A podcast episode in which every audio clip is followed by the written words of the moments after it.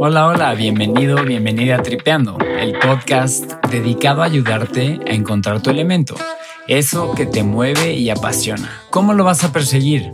¿Cuál es el camino para trascender haciendo lo que más te gusta? Por eso platicamos con personas increíbles que se lanzaron a perseguir su pasión y hoy se dedican a ello. Cada éxito que uno va teniendo en su vida te va abriendo la puerta a un nuevo desafío. Una vez que eres campeón, te vas a dar cuenta que quieres volver a ser campeón, que hay campeonatos más importantes que el que ganaste y que todo el día vas a querer buscar por algo más. El grupo piensa así también. Después del campeonato lo disfrutamos, lo vivimos muy intenso, 48 horas de, muy buena fiesta y, todo, pero después de eso, ahora la, vara o le estamos pidiendo, ahora es más. Este episodio tengo el gusto de compartir micrófonos con Pepe Riestra. No te cuento mucho de la trayectoria de Pepe porque es mejor que lo escuches directamente de él, pero es increíble ver su camino recorrido porque aunque siempre tuvo una afición muy fuerte por el fútbol, su camino profesional se fue desviando poco a poco hacia las finanzas. Pero no, hoy, hoy ha logrado conquistar el deporte a base de campeonatos. Pepe es presidente ejecutivo del Atlas, actual bicampeón del fútbol mexicano que aunque es de los equipos más tradicionales y populares del país, llevaba 70 años sin ganar la Liga Mexicana y atravesaba en ese momento una crisis profunda. Pepe también fue campeón cuatro veces con Santos, donde tuvo diferentes puestos directivos dentro del grupo Orlegui desde el 2007 al 2019.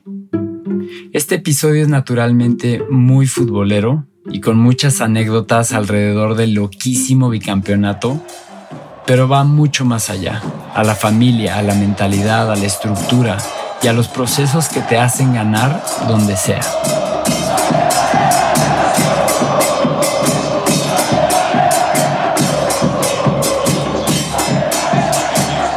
Notarás que en la grabación nos acompañaban sus tres hijos, vestidos de rojinegros, listos para ir a la Azteca a ver la fecha 1 de la Apertura 2022 contra el América el partido quedó 0-0. Primer partido de la temporada. ¿Cómo ves? Bien, con América siempre, siempre es bueno arrancar. Como contexto, estamos, estamos grabando previo al arranque del que es de la apertura, ¿no? Apertura o clausura ahora. ¿De qué fuimos campeones? De los dos. Muchísimas felicidades. Que, ha, estado, ha estado increíble todo lo que ha pasado con el Atlas. Y para poner en contexto, cuando Grupo Orlegui entra, bueno, hace la, compra del, Atlas este, y tú asumes la presidencia, el Atlas estaba en severos riesgos de descenso, ¿no? Correcto. Estamos pasando un mal momento. No sé si me pudieras platicar un poco de cómo fue ese, o sea, cómo fue esa transición de, ok, el, el interés del Grupo Orlegui de, de, hacerse, de hacerse el Atlas platicar con Alejandro y levantar la mano y decir yo me, yo me quiero aventar este proyecto, si yo quiero asumir la presidencia del, del equipo y, cómo se da la compra y cómo es, cómo es el arranque. Mira, se da, se da hace justamente tres años la compra de, de, Atlas, eh, en un momento donde Atlas pasaba por un momento complicado, no solo en lo económico, sino también en, en lo deportivo. Y nosotros siempre veíamos de afuera que Atlas era un gran equipo, que tenía una gran afición, pero que, llevaba varios años eh, sufriendo ¿no? en la parte deportiva. Obviamente es donde, donde siempre más duele. Y creíamos, o, en ese momento soñábamos con el, el, poder hacer un cambio en la cultura o en la forma de trabajar de Atlas, implementando lo que es la filosofía de Orlegui. ¿no? Al final Orlegui es un grupo que tiene 15 años administrando distintos equipos de fútbol. En su momento tuvimos por ahí dos equipos de béisbol. Nos tocó organizar maratones, triatlones. Entonces sabíamos más o menos de qué se trataba. Sabíamos que si podíamos establecer procesos, infraestructura y estructura, era muy probable que los resultados deportivos se dieran. Si bien es cierto, los primeros casi dos años nos costó muchísimo trabajo e, era mucho más grande la crisis eh, de Atlas de lo que nos imaginábamos en ese momento, pasando por un momento complicado, en una situación difícil. Eh, eh, en una de las pláticas sale a la mesa el, el, poder yo tomar la presidencia del Atlas y poder imprimir un poquito el sello que me tocó ver o, o que me tocó vivir en Santos casi 12 años antes, ¿no? Y se da y, hoy te digo muy contento porque, bueno, hay, hay un bicampeonato, pero lo que más contento o, lo que más me gusta es que podemos lograr una transformación. Cambiamos la forma de pensar de un club grande, no es fácil, la forma en que la gente veía a la institución.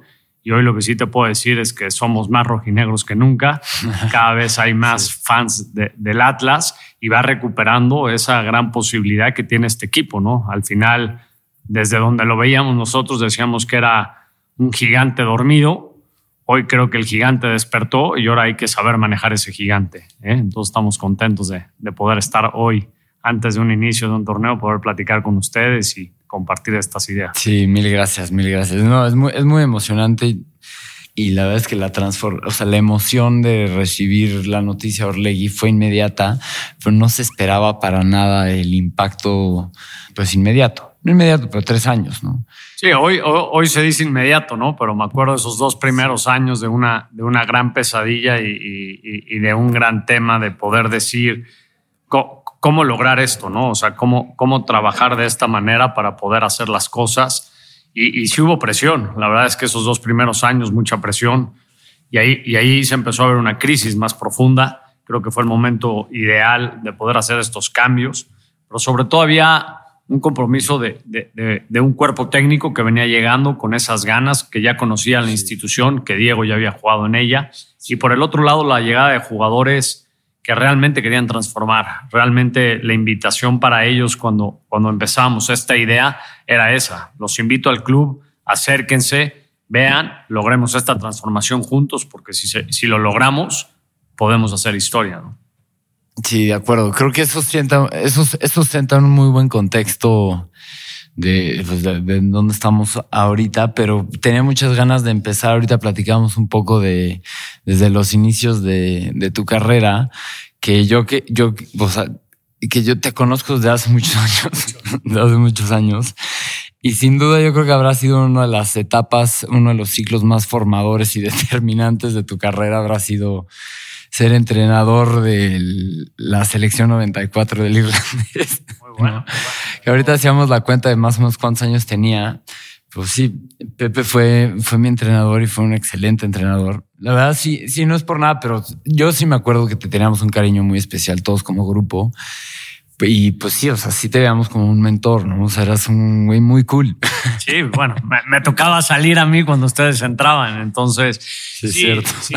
sin duda, es una etapa muy bonita de mi vida. Siempre he sido un apasionado del fútbol. Eso, eso es a lo que ibas. Siempre, has, siempre supiste a lo que ibas. Pues mira, siempre quise estar. Eh, obviamente, a veces la vida no te deja estar a la primera, pero te da, te da esa segunda o tercera oportunidad a veces. Lo importante es no cauducar, ¿no? Seguir ahí peleando y luchando por encontrar ese sueño. Me acuerdo muy bien, estaba terminando prepa y en ese momento yo quería de, alguna forma involucrarme más en el fútbol y, el padre Eduardo Robles Gil me invitó y me dijo, oye, ¿por qué no entrenas a, los, a los de primaria aquí y empiezas esa, esa etapa? La verdad la disfruté muchísima, viví grandes experiencias eh, tuve grandes emociones, me tocó ahí pasar un par de torneos de la amistad donde, donde vivimos grandes cosas. Y luego, luego, muy similar a ti, tuve un proceso ahí en, Banco Inbursa, ¿no? en la parte eh, financiera que te pudiera decir que es mi otra pasión. Realmente, si no estuviera en el fútbol, seguramente me hubiera quedado ahí. Pero nunca se me quitó esa cosquillita. Siempre dije, tengo que regresar de, de una u otra manera. En el 2000 seis eh, en, el, en México había... Ya chambeando. Ya, ya chambeando en Imbursa. Este, seguía dando clases de fútbol, ya cada vez menos, me daba menos tiempo. Pero había una iniciativa por parte del gobierno, así como fomentaron el cine en ese momento, ah, de fomentar el deporte. Y, y, en ese momento, el eh, Grupo Carso eh, estaba viendo si se hacía o no cuando de repente me sale esta oportunidad de, ir al Santos Laguna y se da por un amigo en común, eh, donde le digo yo, sabes qué es mi pasión, el fútbol, ayúdame a conocer a Alejandro, cómo le puedo hacer, dime cómo hacerle. Y un día era la una y media de la mañana, me marca por teléfono y me dice, ¿qué crees, Pepe? Vamos saliendo del partido de San Luis, eh, Santos se acaba de salvar, va a ir al repechaje, eh, ven a conocer a Alejandro. Y pues a la una y media de la mañana fuimos para allá para para conocer a Alejandro. Tuvimos una plática muy, muy buena, muy extensa. Y los siguientes seis meses, de, después de, ese, de haberlo conocido, yo todos los días le mandaba un reporte de lo que yo veía o de lo que yo alcanzaba a leer en periódicos. En, sí, en no existía esto. Ojalá hubiera existido estos podcasts que te, que te ayudan y, y, y, te dan otra visión que antes no había. Y durante seis meses le mandaba mi informe, ¿no? Yo combinaba mucho como yo analizaba las empresas, porque en ese momento en el banco me tocó el área de análisis, y entonces de la forma en que analizabas en el M&A, empecé a analizar el fútbol, ¿no? Empecé, empecé a encontrar esas coincidencias de que era importante. Si bien es cierto, el fútbol es arte, pero tiene que haber mediciones para poder mejorar. Y entonces le, mandé, le mandé, le mandé hasta que casi finales del 2007, en diciembre del 7, me dice, oye, pues hay una oportunidad, eh, está el tema del Santos Laguna, quieres trabajar en Torreón, cerca del equipo, o quieres ser el director comercial de, del club en México. Yo vivía en México en ese momento y la verdad es que ni lo dudé, siempre el fútbol fue mi pasión. Tomé la decisión de, irme a Santos, la cual hoy... A Torreón. Ajá, la cual hoy todavía digo, qué bueno que lo hice. Obviamente cuando llegué a mi casa y, le platicé a mis papás, oye, voy a dejar el banco porque me voy a, Torreón, al Santos Laguna, pues no les hacía mucho clic en ese momento. Claro, hoy están felices y, siempre me apoyaron en esto de, del fútbol. Y, ahí empezó, ahí empezó la aventura, ahí, empezó la situación. Ya estando en Santos sale una oportunidad eh, cuando Efraín Juárez es vendido al Celtic. El representante de, de Efraín Juárez nos habla un día y nos dice, no me lo van a querer, pero tienen que venir a conocer este club. Hay tantas similitudes entre Santos Laguna y el Celtic, desde los colores, y más similitudes, los mismos colores que usamos nosotros, en el colegio. Y, Alejandro se va, se va, a, se va a Glasgow, conoce al presidente del Celtic, em, empiezan a platicar, lo invitan, lo invitan a Torreón, y en esa plática sale, oye, ¿por qué no hacemos un intercambio? ¿Por qué no, por qué no hacemos un cambio y, que tu gente se venga a preparar? Estábamos cenando en un restaurante ahí en Torreón. Yo estaba recién casado y levanté la mano y dije, pues yo me voy, yo me voy, yo me voy, yo me encantaría la experiencia. Me fui para allá, estuve casi ocho meses eh, en el área de fútbol del Celtic, aprendiendo ahora sí que las mejores prácticas, sobre todo en dos aspectos, ¿no? La parte de ciencias aplicadas al deporte, o sea, cómo, cómo mejorar el rendimiento del futbolista y la otra que aquí en México no existía, que hoy gracias a Dios existe en todos los clubes, era toda esta parte de inteligencia deportiva, el scouting y el análisis numérico de lo que pasa en el fútbol, ese famoso Big Data que hoy es muy común. En esas épocas no se hablaba tanto del Big Data en el fútbol. Tuvimos la oportunidad, o sea, fui yo y tuvimos la oportunidad que toda la gente que trabajaba en Santos en el área de, de fútbol fuera unos una semana, otros 15 días, otros tres meses, y todos nos empapamos más o menos de esa idea regresamos a México, se creó la dirección de fútbol en, Santos, que, que, tenía dentro de ese paraguas el tema de fuerzas básicas, el tema de ciencias aplicadas al deporte, el tema del primer equipo y la famosa inteligencia deportiva, que en su momento hacía ruido, hacía ruido. Claro. Pero también nos, nos permitió acercarnos, porque esto, esto lo que hizo es que varios clubes del fútbol mexicano eh, empezaran más o menos a hacer lo mismo, a querer entender, a querer aprender. Eso nos dio una gran apertura, intercambiamos muchísimas ideas y así fue la historia. Después me tocó ser vicepresidente del club varios, varios años. Después con la adquisición de Atlas eh, me toca salir de Santos y asumir la dirección de fútbol del grupo, eh, eh, un poquito en la misma línea de poder tener la misma forma de trabajo o procesos, infraestructura y estructura similar en los dos clubes. De ahí asumo la, presidencia del Atlas y, la verdad es que ha sido maravilloso y, ahora hace unos cuantos días el grupo eh, adquirió al Sporting de Gijón. Ya habíamos intentado en el pasado un par de, intentos fallidos, eh, el de Newcastle muy cerquita, ya prácticamente un hecho y, por una u otra razón no se dio. Luego estuvo el tema del Levante, luego el tema de, del Zaragoza que ese yo te diría que fue el que nos dejó ahí con el sabor de boca mm. más amargo, porque parecía que ya estábamos, ya estábamos preparados. Con los papeles Pero, pero Dios tiene grandes planes, ¿no? Y cuando tú se los cuentas, Él se ríe. Y bueno, nos puso ahora el Sporting de Gijón y esta nueva aventura. Y él, dime una cosa, esos reportes que le preparabas a Alejandro en, ese momento, en tus inicios, te lo eran iniciativa tuya, o sea, por iniciativa tuya. Sí, yo veía, yo veía ahí en el banco que, que, era muy importante cuando tú dabas crédito, querías comprar una empresa o todo, conocerla desde adentro. O sea, los números, entender, entender tus activos, tus pasivos, la filosofía de, la empresa, a qué se dedica, porque a veces hay empresas que no saben ni a qué se dedican, saben qué venden, pero no saben a qué se dedican. Este, y, entonces toda esta forma de armar y de estructurar y de todo, nosotros teníamos un comité, por ejemplo, ahí en el banco los miércoles, donde estábamos los analistas, digamos, eh, eh, los que veíamos las empresas, y luego los lunes teníamos un comité general, donde ahí se aprobaba si se le daba el crédito o no a la empresa o si se adquiría o no se adquiría esa empresa. Y entonces eso me ayudó muchísimo porque me dio muchas bases. Y a mí me gustaba mucho el fútbol y, siempre oía una frase que, que, decían, es que esto es fútbol, esto es para gente de fútbol, esto es que no jugaste, entonces no lo entiendes. Exacto.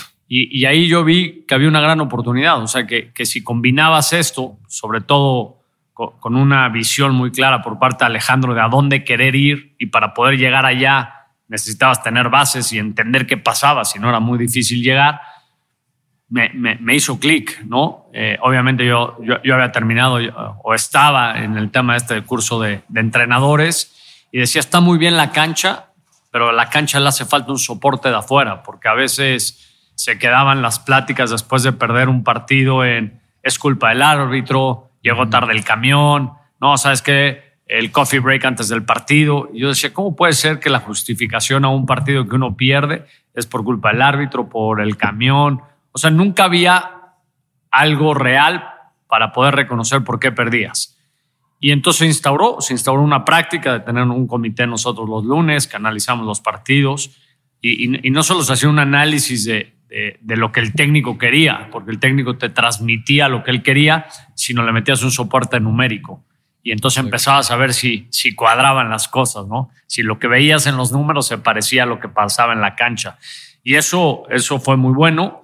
Y claro, hoy, hoy ha evolucionado impresionante, ¿no? Hoy hay una cantidad de softwares, herramientas, eh, plataformas, apps que te dan una cantidad de información que ahora hay que saberla manejar. Hay que saber, hay que entender qué de toda esa información que tienes sirve, cuál no sirve, depurarla y darle herramientas al entrenador, porque hoy, hoy prácticamente te diría, los clubes trabajamos muy parejos todos. Entonces sí, en el mínimo detalle puedes hacer una gran diferencia. Y claro, nuestra filosofía es esa, ¿no? Siempre, siempre hacer más con menos. De repente se malentiende porque pareciera que uno no quiere, no quiere hacer más porque quiere cuidar lo que tiene, no, y es todo lo contrario. Si yo hago cinco, quiero hacer seis. Si hago seis, quiero hacer ocho. Si hago ocho, quiero hacer doce. Y creo que eso ha sido la filosofía que ha mantenido al grupo para poder seguir cosechando éxitos a lo largo de estos 15 años. Y tengo entendido que sí fueron pioneros en Grupo Orlegui y empezar a implementar con este tipo de estrategias como con la del Celtic de Glasgow, de empezar a traer conocimientos de afuera y de clubes un poquito más desarrollados y más en el futuro y ustedes empiezan casi como pioneros a hacer esto en México, ¿no? Sí, mira, decir pionero sería ser un poquito soberbio, porque creo que lo que hicimos fue copiar o tropicalizar las mejores prácticas que otros hacían. Eh, y, esto no era nuevo. Eh, Alejandro le tocó vivir en Brasil, cuando en Brasil hay un boom del fútbol y empieza a cambiar la forma en que los clubes empiezan a generar sus ingresos claro, a mayor salarios de los jugadores hay que generar mayores ingresos y, empieza a transformarse. Luego eh, abre una oficina en, Londres y le toca el, boom de la Premier. Y entonces en todo este conocimiento de ir viendo qué pasaba, veíamos que México tenía ese potencial, que México lo podía hacer, que México tenía una gran ventaja que, a veces no, no, no, alcanzamos a entenderla, que tenemos casi 2.000, 3.000 kilómetros de frontera, que tenemos 20 millones de, de, mexicanos americanos con un poder adquisitivo mayor que el nuestro. Y, eso solo lo tiene México. Y, cuando lo sabes usar, lo sabes explotar, lo sabes llevar a cabo eh, y, crecer, por eso creo que, que en su momento, si dimos pasos antes que otros, hoy te diría que nos emparejamos, porque hoy prácticamente todos hacemos lo mismo, pero nosotros ahora estamos trabajando en una parte más innovadora. Eh, hemos creado un área que le llamamos Football Analytics, eh, que, que, empieza a integrar toda esta situación, ¿no? donde empieza a llevar el performance deportivo con el performance analítico, lo mezclas y te da una variable que prácticamente antes de iniciar el torneo puedes decir más o menos dónde vas a quedar. Claro, después puede ser el penal que no metías que lo metas o el gol que usualmente no te hacían que te lo hagan, porque es fútbol y creo que eso es lo que lo hace tan entretenido. Pero uno ya tiene muy claro dónde tiene que ir y cuál es el objetivo. Y cuando todo mundo eh, eh, tiene clara cuál es la idea, sea buena o sea mala, pero la tienes clara, es mucho más fácil conseguir el resultado. O sea, recapitulando entonces, algo mucho lo que tú aprendiste, lo que fuiste haciendo en Orley era, o sea, nunca puedes quitar de lado el factor suerte, lo que va a pasar en la cancha, pero si logras ir eficientando y optimizando procesos y inteligencia eh, de negocios y deportiva, vas a hacer que tus probabilidades de éxito sean mejores en la cancha, ¿no? Lo, explicas muy bien. Me imagino que hace por tu, por tu background económico, que lo tienes muy, muy, muy claro. Pero sí, eso sí, al final es un juego de probabilidades, es un juego de situaciones, que el que esté en el momento adecuado eh, tiene mucho mayor éxito que el que no. El problema es cuando te gana el ego, o cuando crees que sabes todo, o cuando quieres inventar el hilo negro en el fútbol.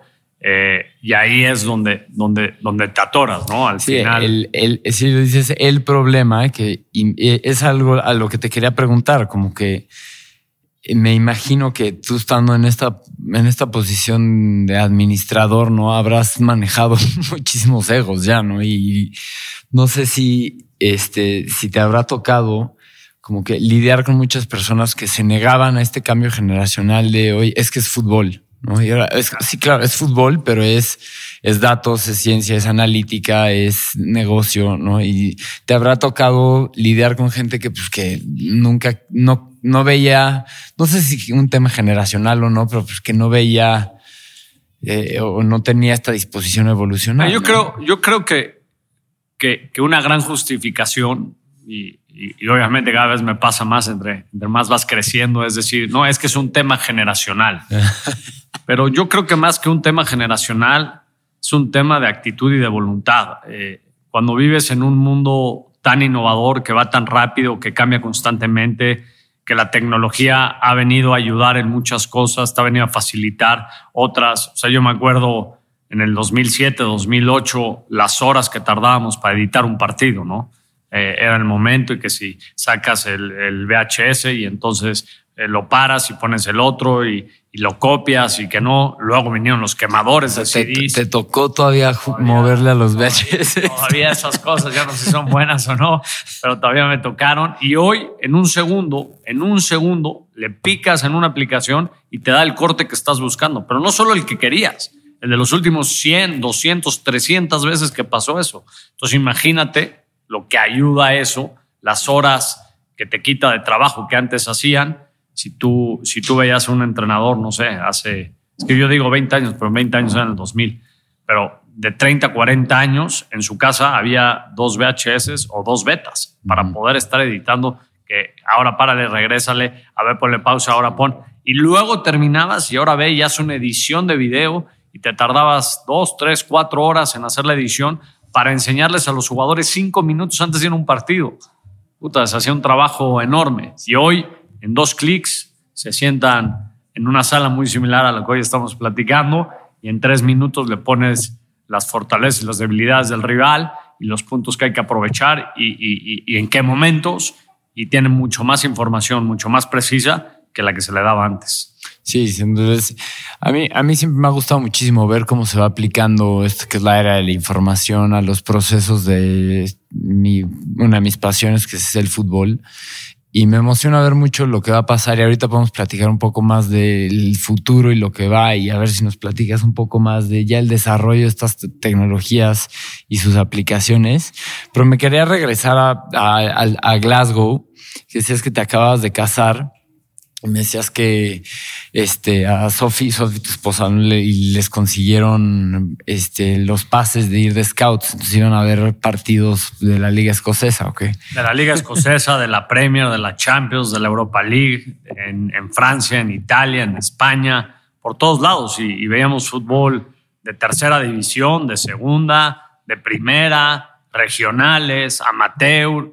La verdad es que fueron ocho meses donde, donde realmente lo que hacía era ver fútbol, todo el día y, después, claro, yo veía fútbol jueves, viernes, sábado, domingo y lunes, martes y miércoles tenemos como una mesa de análisis de, lo que pasaba, eh, qué, habíamos visto, si encajaba o no encajaba para el Celtic, si era un jugador que podía venir o no, qué condiciones tenía, si llegaba como jugador libre, si había que comprarlo, si te lo cedían. Y entonces empezabas a mezclar todo esto, ¿no? La parte económica del club, sus ingresos, sus egresos, empezabas todo, todo el data. Claro, e, este es muy interesante, es un jugador muy rápido, pero pocas veces te llega a línea de fondo. Y nosotros jugábamos en ese momento con dos nueves, que lo, que, que lo más importante era llegar a línea de fondo. Era un buen jugador, pero no con las condiciones que en ese momento necesitaba el equipo. Entonces, claro, imagínate ocho meses haciendo eso prácticamente todos los días. Para el Celtic para el Celtic. Y obviamente después de todo este aprendizaje y todo, pues ahora lo aplicamos para el Santos. Claro, las, las, las distancias en México son distintas, pero lo empezamos a hacer y yo creo que eso marcó un diferencial. Fuimos de los primeros equipos eh, en, ir y visitar a tu rival en vivo, ¿no? Y, y, y, esto como institución. ¿Qué, significa eso de ir a visitar a tu rival? O sea, por ejemplo, la siguiente semana juego contra Toluca, juego en Toluca y entonces mandas a una persona que vea el partido antes que, tú vas a jugar de Toluca en Toluca y después dónde lo juega para tener más o menos una idea qué pasa en cancha, si hay ciertas cosas que en la televisión no puedes alcanzar. Esto se hacía, ¿eh? No quiere decir que, que, se inventó ahora. Sí, sí, sí. Pero antes era más el amigo del entrenador, un conocido del cuerpo técnico, el que hacía ese trabajo y no era el trabajo que hacía la institución. Entonces, cuando el técnico se iba, por la razón que fuera, generalmente por falta de resultados, si es el fútbol, se llevaba toda tu información. Tú como club no sabías nada. decías, bueno, pues ahora vamos por el nuevo y que el nuevo vuelva a empezar todo. Y hoy en día es muy distinto. Hoy en día yo te diría que los clubes son los poseedores de toda la información,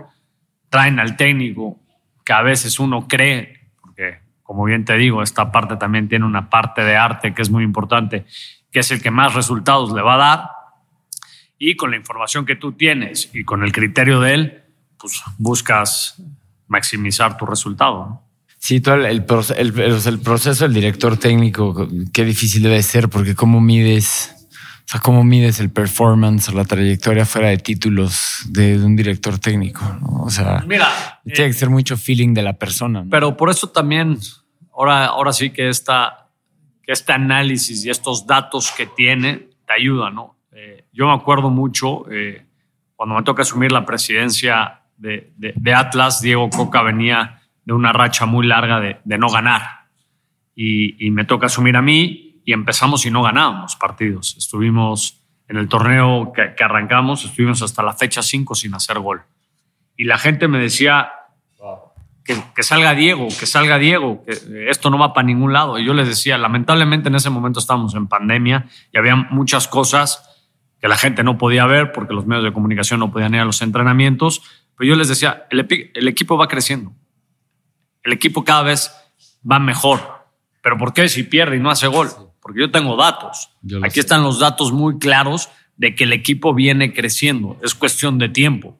Claro, hoy, después de mucho tiempo, todo el mundo te dice, no, sí, pero no, había, había, había un trabajo atrás, había un proceso atrás que se medía semana a semana y que era necesario. Eh, el club pasaba por un momento complicado donde, si bien es cierto, las formas no eran las más bonitas o, el fútbol no era el más vistoso, pero era efectivo y venía dando solidez. Y hoy te digo que este equipo piensa en ser campeón y en ese momento pensábamos en salvarnos. Entonces, toda esa transformación que vivió, mucho de eso fue gracias al respaldo de que atrás había datos que te decían que venías creciendo. Importantísimo. Y en, en, ese, en ese inicio con falta de gol, eh, me acuerdo muy bien que, que, que Furch, que venía como. Se lesiona. El, fichaje estrella se lesiona al cruzado. Una, semana, una semana antes de, empezar. Eh, en el talón. fue como. Y lo perdimos. Pero bueno, ahí pudimos reaccionar rápido. La verdad, las cosas también se dieron eh, y pudimos traer a Milton Caraglio, que, que ayudó muchísimo ese torneo. La verdad es que es difícil, ¿no? Porque le tocó participar poco, hizo pocos goles, pero le dio, le dio seguridad al equipo, le dio estabilidad al equipo, lo cual nos permitió el poder calificar a una liguilla después de muchísimos años. Claro, perdimos con Puebla y nos quedó un sabor ahí de que pudiéramos haber hecho algo más pero bueno, al año siguiente jugamos una final, la ganamos. El torneo pasado repetimos la situación y ahora con la mentalidad hacia adelante de seguir trabajando en el proceso para que llegue el resultado.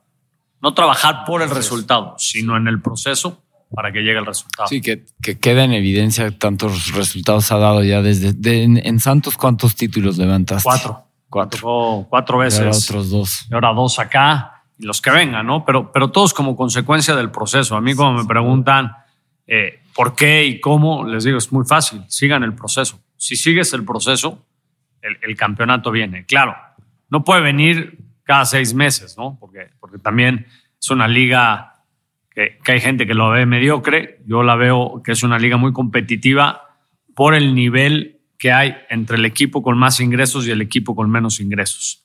El diferencial no es tan amplio como en otros países y eso permite que, todos puedan competir. Y luego el sistema, el sistema ayuda mucho porque al final, eh, cuando tú juegas un playoff, un partido de eliminación directa, pues tienes la oportunidad. Es muy distinto si el torneo fuera a 38 fechas, 38, 36 jornadas, como es en Europa, probablemente el campeón sería casi siempre el mismo por ese nivel de ingresos que tiene, ¿no? Entonces, este sistema te permite esa competencia y, un poquito como, como el modelo americano, ¿no? En la NFL, en la NBA, eh, en la Liga de Béisbol, de, emparejar, de, hacer fuerte a todos para que esa sea la fortaleza de la liga. ¿no? algo que es interesante eso, y digo, nos podríamos meter aquí muchísimo y quiero ser muy respetuoso de tu tiempo, porque tienes un partido hay que, salir, hay que salir. que atender, pero eh, algo, que, algo que me interesa mucho es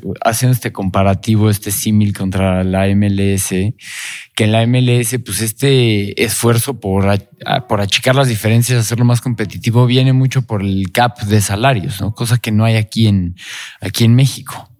¿No? Y no sé, o sea, hay, no sé cuál sería la pregunta ahí, pero me llama la atención lo que dices de que sí la Liga Mexicana sin duda es muy competitiva, a pesar de que no tenemos este, o sea, a pesar de que pues, los presupuestos, me imagino que sí son, son, el, valor de las plantillas. Han venido cambiando mucho, ¿no? En los últimos años, la inflación en el fútbol mexicano. Claro, hay que hacer la pausa de la pandemia, pero, pero quitando la pandemia, el crecimiento en las nóminas del fútbol mexicano ha venido siendo exponencial. Y es difícil porque los ingresos no vienen siendo exponenciales. Entonces esto lo que te lleva es a generar déficits económicos importantes en clubes que muchas veces fueron absorbidos ya sea por gobiernos o por un, por un empresario en su momento y estas situaciones. Y eso hace muy difícil operar a un club. Eso, eso hace que un club no sea sustentable.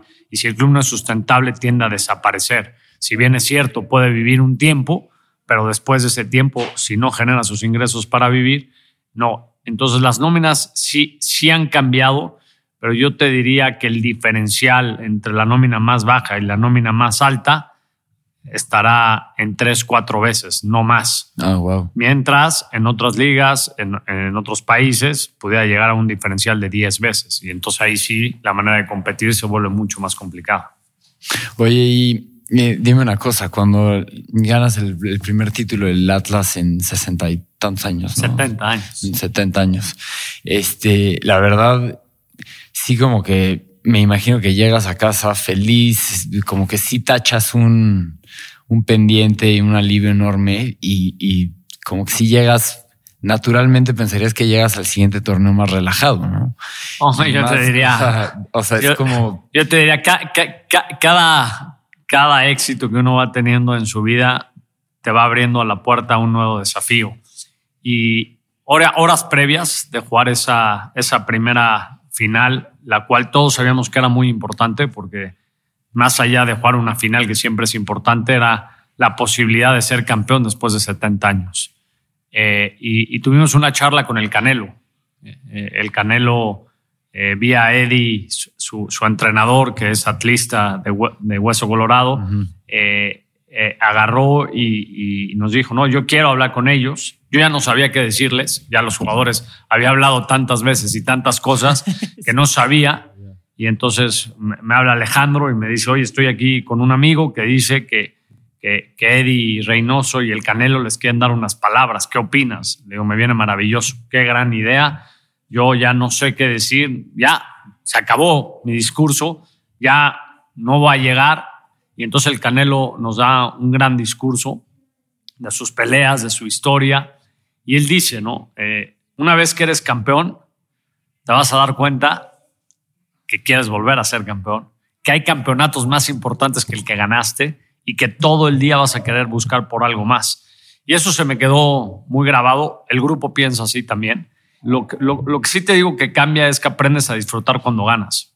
Antes ganabas y, y, al día siguiente otra vez querías ganar y otra vez y otra vez y otra vez y otra vez y otra vez y no te dabas ese tiempo de también disfrutar. Y creo que ahora e, eso es lo que te diría que ha cambiado un poquito. Después del campeonato lo disfrutamos, lo vivimos muy intenso, 48 horas de, de muy buena fiesta y, y todo, pero después de eso, ahora la, la vara o, el, o, o, lo que estamos pidiendo ahora es más. Y, y, ese es el gran cambio de cultura que te diría del equipo. Una de las grandes preocupaciones que teníamos después de haber sido campeones es que nos diera la famosa campeonitis. Este virus que pega cuando uno es campeón y dice, eh, ya soy campeón. Muy real, ¿no? Le puedo bajar un poquito. Eh, pero ¿por qué tengo que llegar temprano hoy si soy el campeón? Y, y pasa. Y te roban a algunos jugadores. Y, sí, y, empieza todo, pero, pero aquí hay una cultura que se ha cambiado que, que, los jugadores, el cuerpo técnico, todos los colaboradores que trabajan en la institución, todos quieren más. Sí, sí, sí, claro, ese trae otro problema, ¿no? Ahora hay que conseguir más para que todos puedan tener más. Pero mil veces ese problema de, estar ganando y, ver cómo hacerlo al día siguiente después de ganar que vivir eh, un proceso de descenso o, de tener que pagar una multa. Eh, ese estrés es mucho más grande. Y pareciera que no, y, yo lo dije mucho, ¿no? Eh, si bien es cierto, está muy cuestionado el tema del ascenso y, el descenso, que es por razones financieras, que, que, al final la gente no lo quiere ver, pero esa fue la razón. Era insostenible el poder mantener la liga de ascenso en ese momento sin generar ingresos y que los dueños tuvieran que estar gastando. Entonces, eh, eh, en esta adecuación o esta situación de generar esas multas económicas que al final de ese, ese dinero es el que ayuda a fondear la, categoría de abajo para que, para que se hagan más fuertes las estructuras, este, no nos dimos cuenta, pero el estrés cambió. Antes, cuando el jugador descendía deportivamente, él se llevaba como que el golpe duro. Ahora cuando viene la multa, quien se lleva el golpe duro es la institución, ¿no? Y, cambia, y cambia la forma, y cambian los modelos, y cambia el presupuesto, pero al final es parte, es parte de... Sí, eh, sabes, estuve pensando en preguntar de entrarle a este debate de, la polémica de, pues, este cambio en el, el modelo del descenso y el ascenso, pero igual creo que es o sea, estoy muy de acuerdo contigo y te agradezco que lo hayas mencionado y lo dijiste muy bien, pero ya sin, sin, sin entrarle tanto a ese tema. Pero ahora me acuerdo que justo cuando estaban en este torneo, este, este creo que fue, yo creo el primer, el segundo torneo de, del Atlas con, bueno, de Orlegui con el Atlas, estaban faltando, faltan dos, tres fechas y estaban ahí en la línea, ¿no? De tener que pagar la, la multa. Y venían, o sea, creo que nos fue a mitad del torneo o a, mediados del torneo y a finales del torneo que tienen esta victoria, la famosa victoria en la mesa contra el, contra el América, ¿no? Que acá han ganado 3-0 por, y por una alineación, por una indebida, y, el señor Viñas. Mi querido, mi querido amigo Álvaro me dijo que te, que te preguntara de, de, cómo, de cómo se dio esta, o sea, darse cuenta de la, de la, de la alineación indebida del señor Viñas que ni siquiera jugó. No, se da eh, eh, en el momento, generalmente los equipos llegamos al estadio una hora y media antes, generalmente minutos más, menos eh, faltando 45 minutos sales a calentar y, en el calentamiento eh, sale, hoy ahí está Viñas y, Viñas no está, no está en, la, hoja de alineación. Eh, ¿Qué está pasando? ¿Está o no está? Y, el cuerpo técnico empieza, empieza a preguntar, ¿no? este es un cuerpo técnico que le gustan todos los detalles. O sea, al final se fijan en todo y todo momento y dicen, oye, pero ¿por qué está Viñas si no está? Si está, ahí alguien dijo, no, es que lo que pasa es que la América siempre viaja y, tiene jugadores de más. O yo decía, qué raro, puede ser, no puede ser. Y, obviamente. Pero tú lo veías, tú lo veías en campo. Sí, estaba calentando, estaba calentando. O sea, no, no iba de inicio. Y era por, no podía, por una tema, una suspensión. No, podía, pero calentaba. Y, y entonces esto no puede ser. Y, en eso eh, empieza, eh, eh, obviamente, la formación, la situación. Viña estaba ahí, estaba en la banca y, empezamos a decir, oye, no puede estar ahí, esto es alineación indebida, ¿qué, procede? ¿Qué pasa? Reglamento, ¿no? Pues que el partido se tiene que, perder en la mesa, difícil, ¿no? Y es un partido que se juega.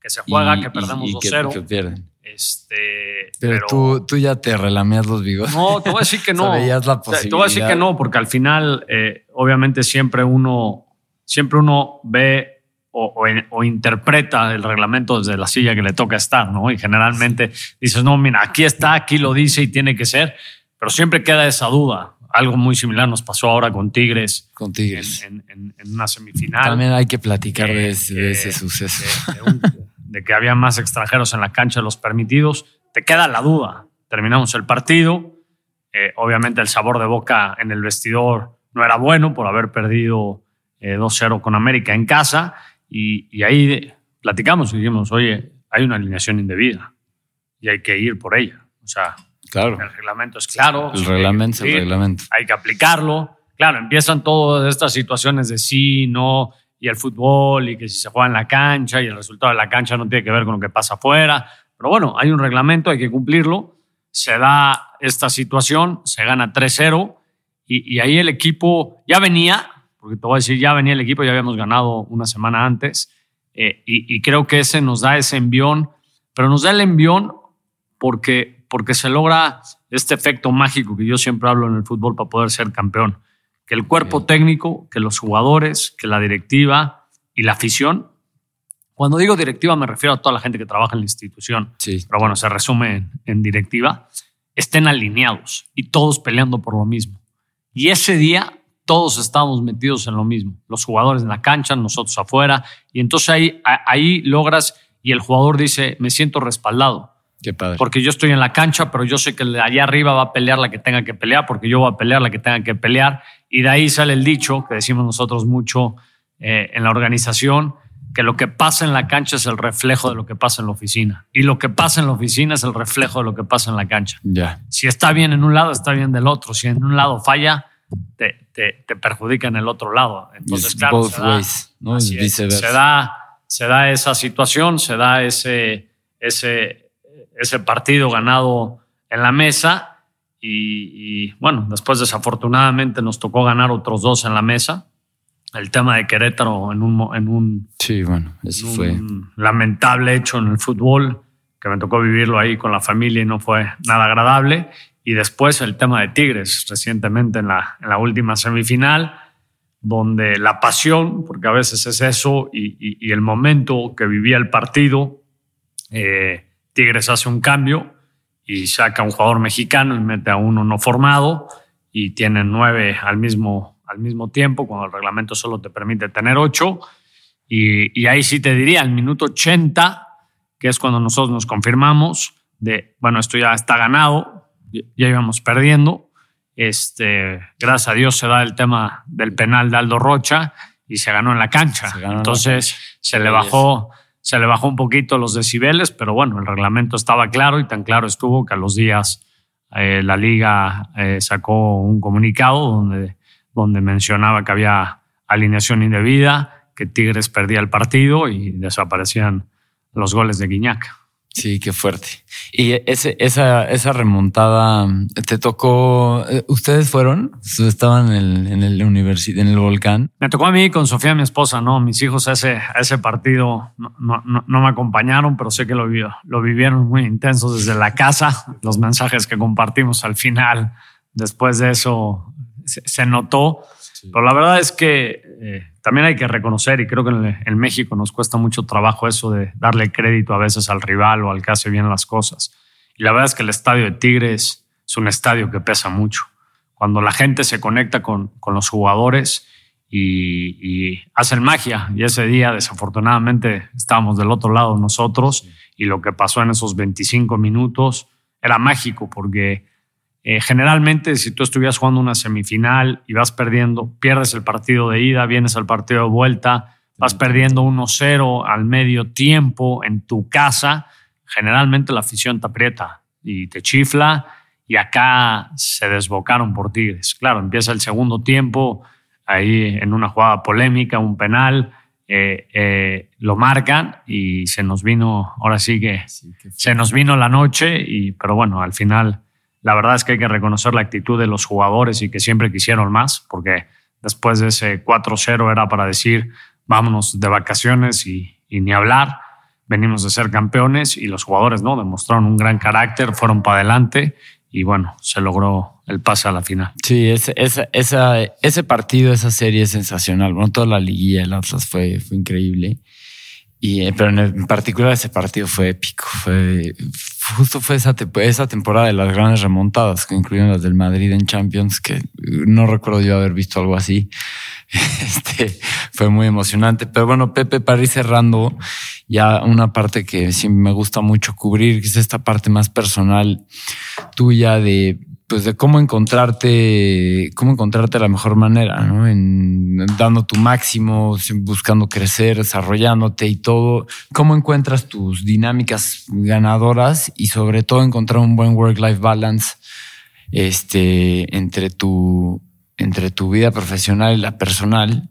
Pero digo, ya la respuesta que está aquí, ¿no? sí, claro, me acompañan, me acompañan a todos lados y son fanáticos también del fútbol si bien es cierto a veces, y, creo que lo dices bien, encontrar ese balance o ese equilibrio entre la vida profesional y personal no es sencillo. Creo que una de las grandes ventajas o fortunas que yo veo, claro que si le preguntas a alguien más te podrá decir otra cosa y tendrá sus, sus razones para hacerla, es que mi pasión, o sea, mi trabajo es mi pasión y mi familia se combina, ¿no? Eh, es un grupo donde creemos mucho justamente en eso, en el valor de la familia, en lo importante que es crear. Nos llamamos una familia, al final eh, hay un chat ahí muy simpático que se llama la familia Orlegui, que somos como 40, y es eso, o sea, al final cuando, cuando tienes un trabajo tan demandante como es el fútbol, que no para, que es los fines de semana, que, te pierdes de muchas cosas, eh, si no tienes el apoyo o el soporte de tu familia, se convierte en algo en algo difícil. Y también puedes perder el piso muy rápido, porque aquí con dos triunfos te quiere todo el mundo, con dos derrotas te odia todo el mundo. Es durísimo, no, no, no te... Y es muy difícil, es muy difícil. Bueno, hoy las redes sociales creo que marcan también ahí, tanto para bien como para mal. Yo creo que todo, todo en la vida tiene algo bueno y algo malo. Pero bueno, yo la forma en que busco, intento tener ese equilibrio es justamente lo que estás viendo ahorita, de, poder vivir estos momentos con mi familia, que me acompañen, eh, platicar del equipo. Eh, también te da grandes oportunidades. Nos ha tocado viajar mucho con el equipo e intento generalmente siempre, siempre ir con la familia y compartir estos momentos. Claro, uno quisiera pasar más tiempo pero al final tienes este gusanito adentro que, que, que, no te deja parar, ¿no? Eh, me acuerdo después del, del bicampeonato, eh, esa noche eh, llegando a la casa, que Sofía me decía entre, entre queriendo y no queriendo, pues me decía, no vamos a parar nunca, ¿va? Me dije, la va, la va no creo. Yo creo que el día que yo pare es el día que me toque irme. No sé cuándo me toque, si muy rápido o en muchos años, pero lo que sí sé es que, que, me voy a ir eh, dando todo, todo el día, todo el tiempo. No me cuesta trabajo. Eh, creo que esa es una de las grandes ventajas. Cuando uno trabaja, si se puede decir así, trabajar, trabajar, porque creo que hay trabajos más complicados siempre en la vida, pero cuando uno trabaja en su pasión, no le importa si es sábado, si es domingo, si es en la mañana, si es en la noche, si es en México, si es en, donde sea, uno, uno lo hace y lo hace con mucha pasión. Ese es, justo el giro de este programa. Nosotros en Tripeando Encuentra tu Elemento, lo que buscamos hacer es platicar con gente que logró que logra dedicarse a lo que más le gusta, ¿no? Y, es muy difícil, o sea, porque nosotros empezamos a ver, le hablamos mucho a esta gente que tiene este, esta crisis de vida y que no, no le está gustando el momento en el que está, en dónde está y que tiene esta inquietud de, seguir o de, perseguir, no sé, un emprendimiento, un cambio de carrera, ¿no? Y que pues te vas atando a lo que te va presentando la vida y luego es difícil girar, ¿no? Y ir a hacer lo que siempre te, te, gustó hacer, ¿no? Sí, le, hablamos. obviamente entre más grande te vas haciendo es más difícil, ¿no? O sea, de repente tomar esos giros de volante o cambiar de repente, también tienes otras responsabilidades, ¿no? Una esposa, hijos, ya no es tan fácil decir, bueno, ahora vuelvo a empezar de cero y todo. Pero lo que sí creo es bien importante eh, eh, en la vida es, si realmente es tu pasión, le vas a encontrar. Claro, no te llega la primera, no es fácil. A veces es en lugares donde, donde nunca imaginas. O sea, yo de Torreón sabía que había el Cumbres Torreón por los torneos de la amistad, pero más no sabía. Y, cuando me dijeron, te vas a vivir a Torreón, no lo dudé. Eh, y, yo vivía en México, vivía con mis papás, me iba bien en el banco. O sea, no había una necesidad, digamos, de decir, bueno, pues es que agarró la chama porque no tenía otra, sino la agarró porque tenía pasión. Y la agarré eh, eh, en puestos muy distintos a los que hoy tengo. Me ha tocado, ahora sí, que en el mundo del fútbol, bueno, sí fui entrenador, no, no profesional, pero fui entrenador. Me, ha tocado, me ha tocado todo, absolutamente todo. Hasta le he pegado ahí en la parte médica y de rehabilitación y de meterme y de entender, porque sé que son herramientas que te van dando. Lo que sí tengo claro es dónde quiero llegar y cómo quiero llegar. Después el camino pues, tendrá sus baches, tendrá sus, sus subidas, pero al final me queda claro que para mí el fútbol y transformar y, cambiar, pues es mi, mi pasión y, lo que me gustaría dejar al final, porque al final nos vamos sin nada, es dejar ese pequeño legado de, poder haber hecho algo por el fútbol mexicano. No, mil, gracias, Pepe. Hombre. o sea, se siente, eh, se siente esa pasión y la verdad es que es muy contagiosa. Y ya por último, te preguntaría a alguien que alguien que pues, se quiera dedicar al fútbol, o sea, fuera de la cancha, ¿no? ¿Qué, ¿Qué, le recomendarías? Que realmente diga, me quiero dedicar y se dedique, ¿no? Porque... Sí, y sabes que esto no lo digo en mala no te lo quiero echar en pero tengo una anécdota de una persona pues, cercana a mí que, pues, te lo juro, ha mandado yo creo que un mail al mes durante dos años a Orlegui. Yo quiero trabajar en, quiero trabajar en Orlegui. O sea, no me paguen. Sí, pero please denme chamba de lo que quieran.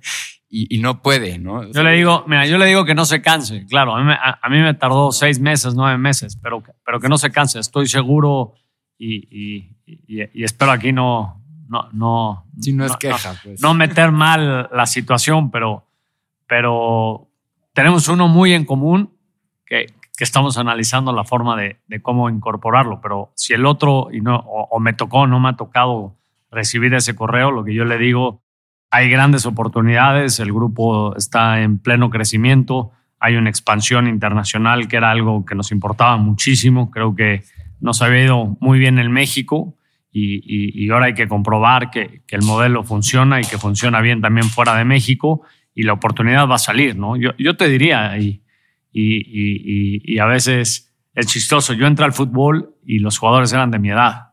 Hoy no hay nadie en mi edad, ahora soy el más viejito. Pero en la oficina igual. En la oficina hoy estamos rodeados de, mucha gente joven, con mucha hambre, con mucha situación.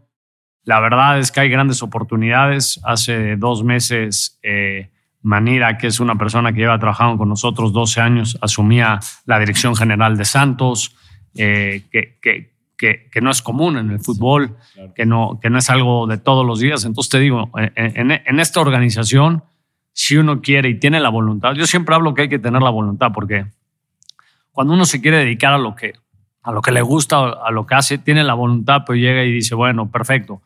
¿Y cuánto me van a pagar? No, yo por eso no entro. Bueno, todo va a ser muy difícil porque los puestos en el fútbol o en el deporte profesional, los que se abren suelen ser muy chiquitos, muy bajitos. Yo me acuerdo cuando estudié la maestría eh, en Barcelona, que hice un, máster en Sports Management. ¿Con la, ¿En la de Cruyff? No, en el EAE. Ah.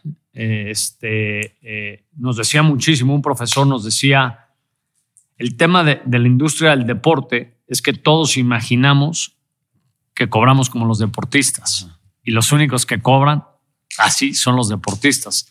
No es una industria que digas es de las mejores pagadas, pero yo creo que esta eh, en el pago emocional o, en lo que te da, no hay ninguna industria que te lo dé. Y mira que me tocó vivir en la parte financiera que te genera esa adrenalina, sobre todo un tiempo que estuve en bolsa de, esa adrenalina, porque te genera una adrenalina, hoy sí, mañana no, invierto, pierdo, gano.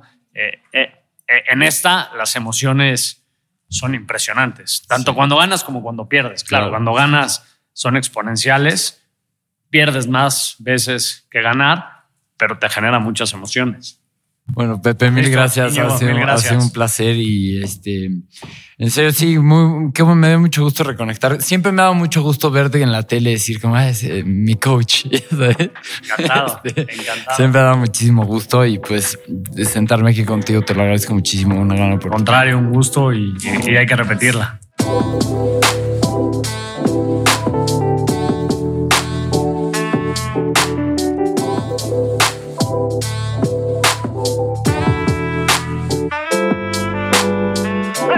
but a world of reason, a world where science and progress will lead to all men's happiness. Why do we crystallize imagination? And I have my mind. The mind needs books like a sword needs a whetstone. Artificial intelligence could spell the end of